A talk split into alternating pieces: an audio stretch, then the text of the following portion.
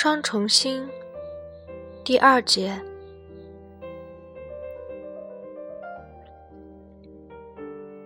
下班时刻，菊治刚要走出公司办公室，又被电话叫了回来。我是蚊子。电话里传来了小小的声音。哦，我是三谷。我是蚊子。啊，我知道。给您打电话真是失礼了。但有件事，如果不打电话道歉，就来不及了。哦，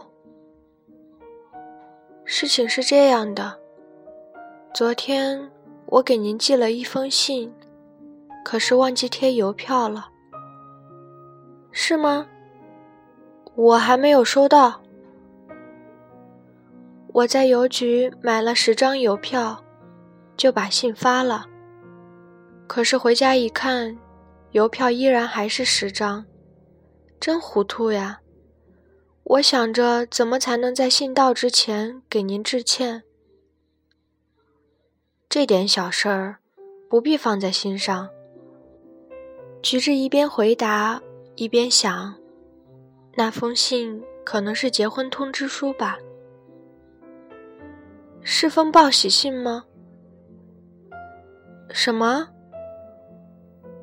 以前总是用电话与您联系，给您写信还是头一回，我拿不定主意，电挂着信发出去好不好，竟忘了贴邮票。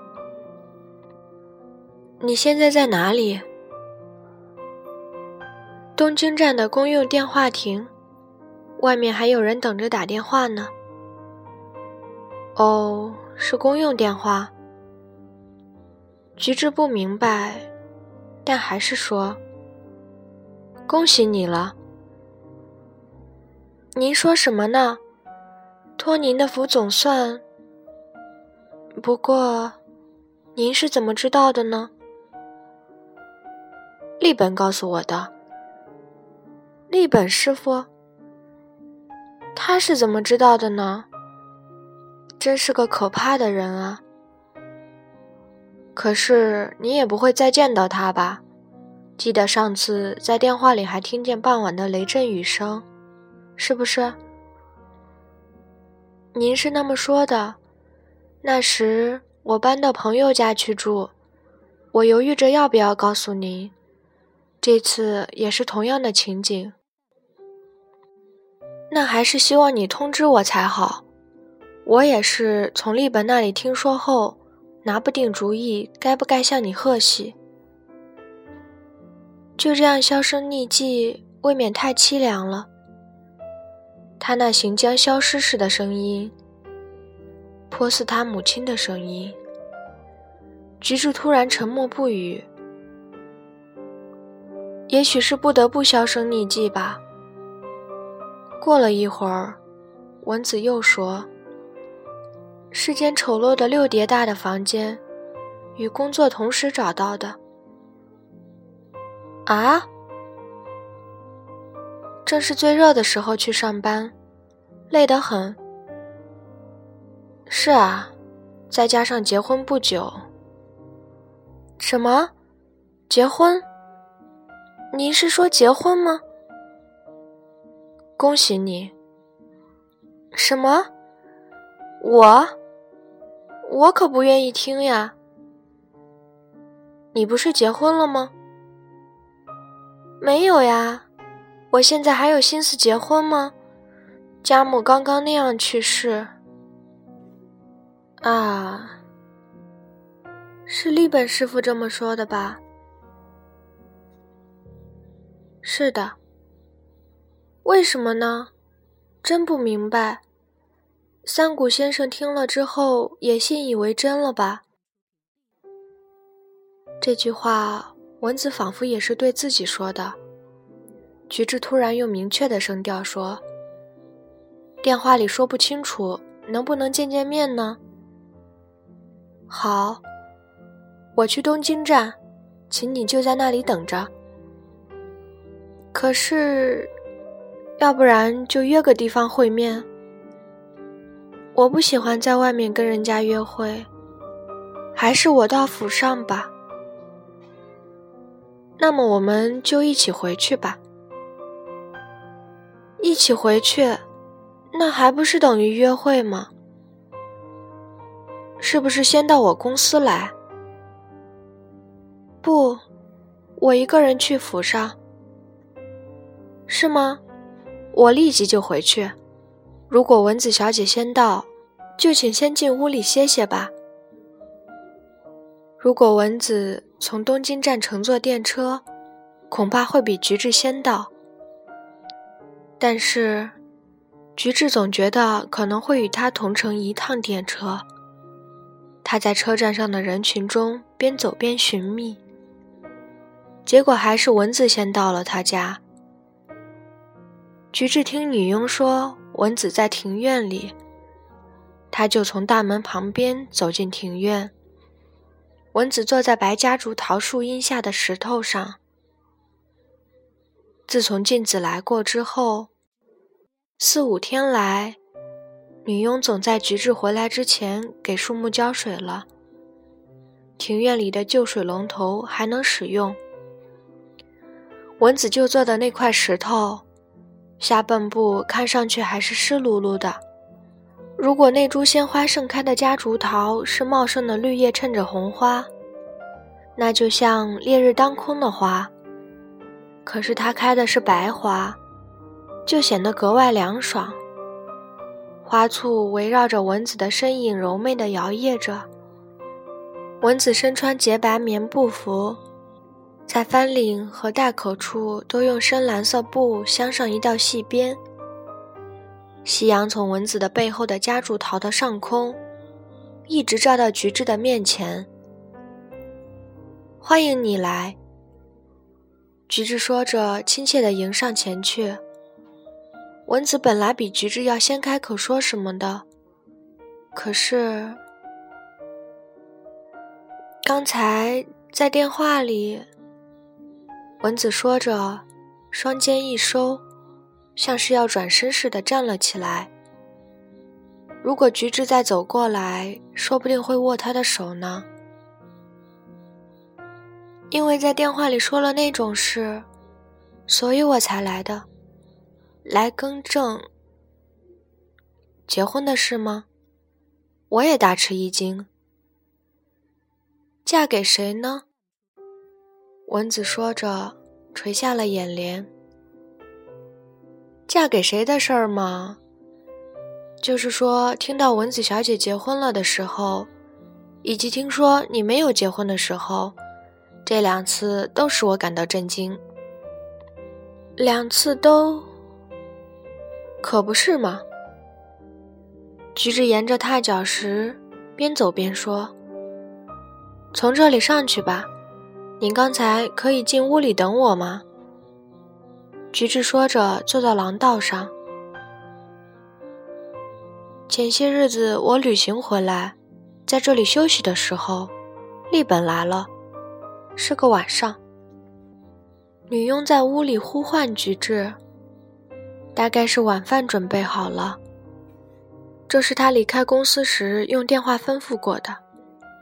菊治站起身。走了进去，顺便换上一身白色上等麻纱服走了出来。蚊子好像也重新化过妆，等待着菊治坐下来。立本师傅是怎样说的？他只是说，听说蚊子小姐也结婚了。三谷少爷就信以为真了，是吗？万没想到他会撒这个谎。一点儿也不怀疑。转瞬间，但见蚊子那双又大又黑的瞳眸湿润了。我现在能结婚吗？三谷少爷以为我会这样做吗？家母和我都很痛苦，也很悲伤，这些都还没有消失，怎能？菊治听了这些话。仿佛他母亲还活着似的。家母和我天性轻信别人，相信人家也会理解自己。难道这只是一种梦想？只是自己心灵上的水镜上反映出来的一种自我写照？文子已泣不成声了。菊治沉默良久，说：“记得前些时候，我曾问过文子小姐，你以为我现在可能结婚吗？那是在一个傍晚雷阵雨的日子里，是雷声大作的那天。对。”今天却反过来由你说了。不，那是文子小姐总爱说我快结婚了吧？那是三谷少爷与我全然不同吗？文子说着，用噙满泪珠的眼睛凝望着菊治。三谷少爷与我不一样呀。怎么不一样？身份也不一样。身份？是的，身份也不一样。如果说“身份”这个词用的不合适的话，那么可不可以说是身世灰暗呢？就是说罪孽深重？那恐怕是我吧。不。蚊子使劲摇了摇头，眼泪便夺眶而出，一滴泪珠意外的顺着左眼角流到耳边滴落下来。如果说是罪孽，家母早已背负着它辞世了。不过，我并不认为是罪孽，而觉得这只是家母的悲伤。菊治低下头来。是罪孽的话，也许就不会消失，而悲伤则会过去的。但是文子小姐说“身世灰暗”这种话，不就使令堂的死也成了灰暗的吗？还是说深深的悲伤好？深深的悲伤。菊治本想说与深深的爱一样，但欲言又止。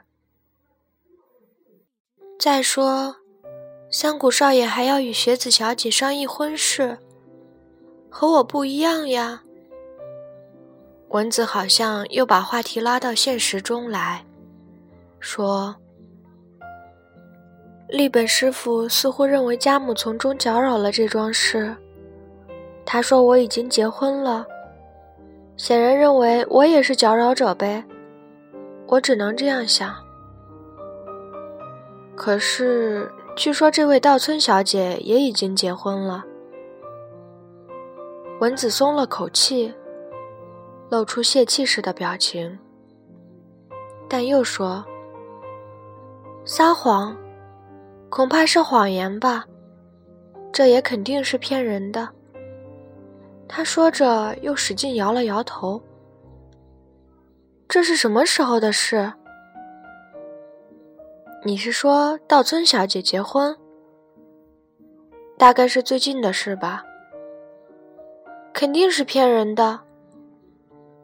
据他说，雪子小姐和文子小姐两人都已经结婚了，所以我反而以为文子小姐结婚大概也是真的了。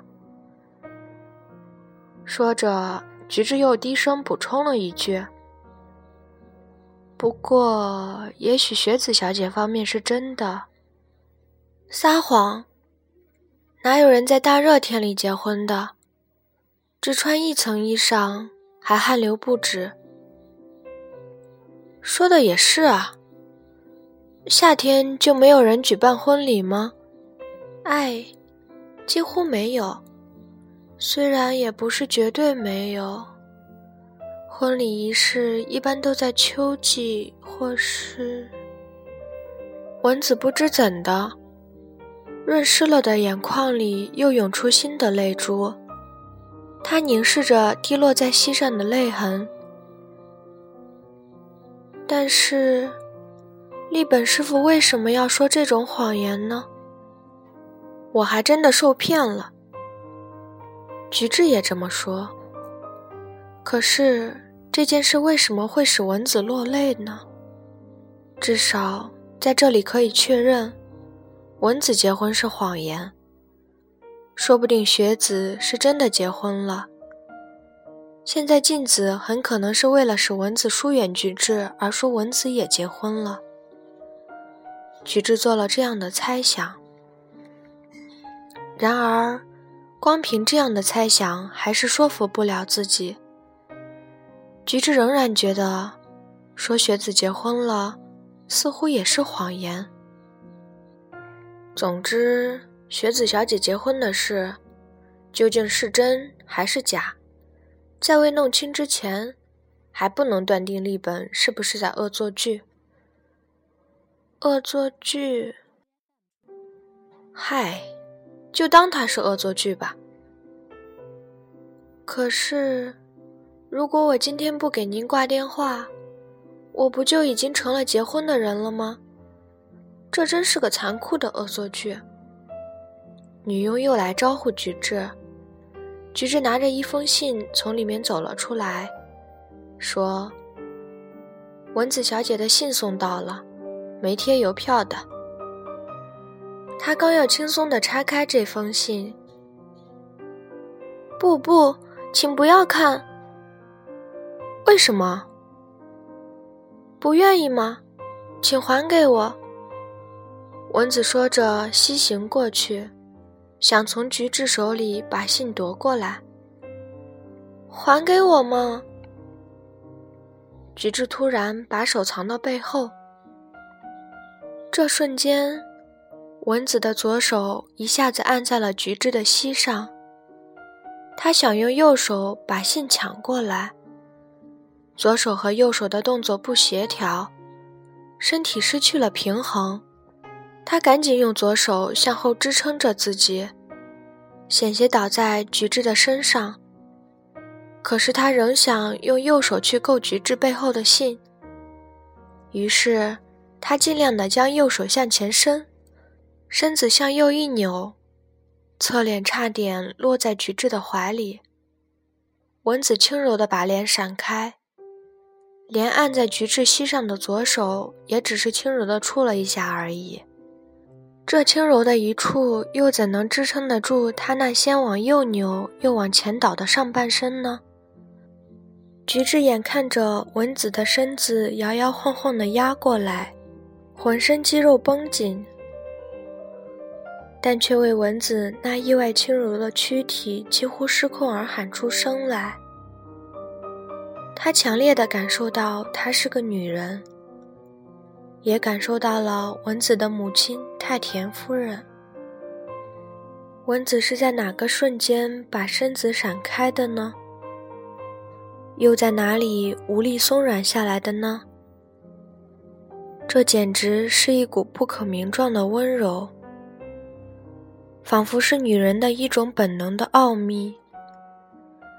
菊治本以为蚊子的身体会沉重的压过来，却不料蚊子只是接触了一下，就恍如一阵温馨的芬芳飘然而过。那香味好浓郁。夏季里，从早到晚在班上工作的女性体味总会变得浓烈起来。菊治感受到蚊子的芳香。仿佛也感受到太田夫人的香味，那是太田夫人拥抱时的香味。哎呀，请还给我！菊治没有执拗，我把它撕了。蚊子转向一边，将自己的信撕得粉碎，汗水濡湿了他的脖颈和裸露的胳膊。蚊子刚才险些倒下，却又硬把身子闪开。那时脸色刷白，待坐正后，才满脸绯红，似乎就在这个时候出的汗。